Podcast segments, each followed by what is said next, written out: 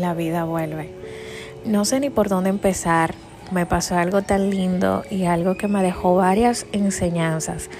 Recibí un mensaje de una persona que a mis 18 años fue el todo para mí. Sufrí mucho cuando todo terminó. Él nunca me buscó ni me dio una explicación, solo me pidió perdón y nada más. Al regresar al país lo vi de una manera inesperada, pero ahí por sus propias palabras me enteré que ya había hecho su vida. En fin, es que cada quien hizo su vida.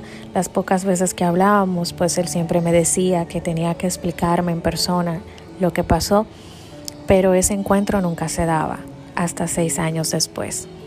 Nos pudimos ver y él explicarme exactamente todo lo que pasó y el por qué no dijo nada más. Según él me iba explicando, yo iba sintiendo paz, porque era un ciclo en mi vida que estaba presente pero no concluido.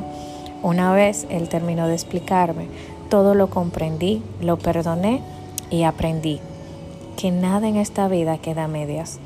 Todo vuelve en un mes, un año, pero vuelve, ya sea para continuar o para cerrar definitivamente. Me sentí tan aliviada y agradecida con Dios, con el universo al mismo tiempo, que además de sentirme en paz, me sentía feliz porque sabía que había cerrado un ciclo en mi vida definitivamente.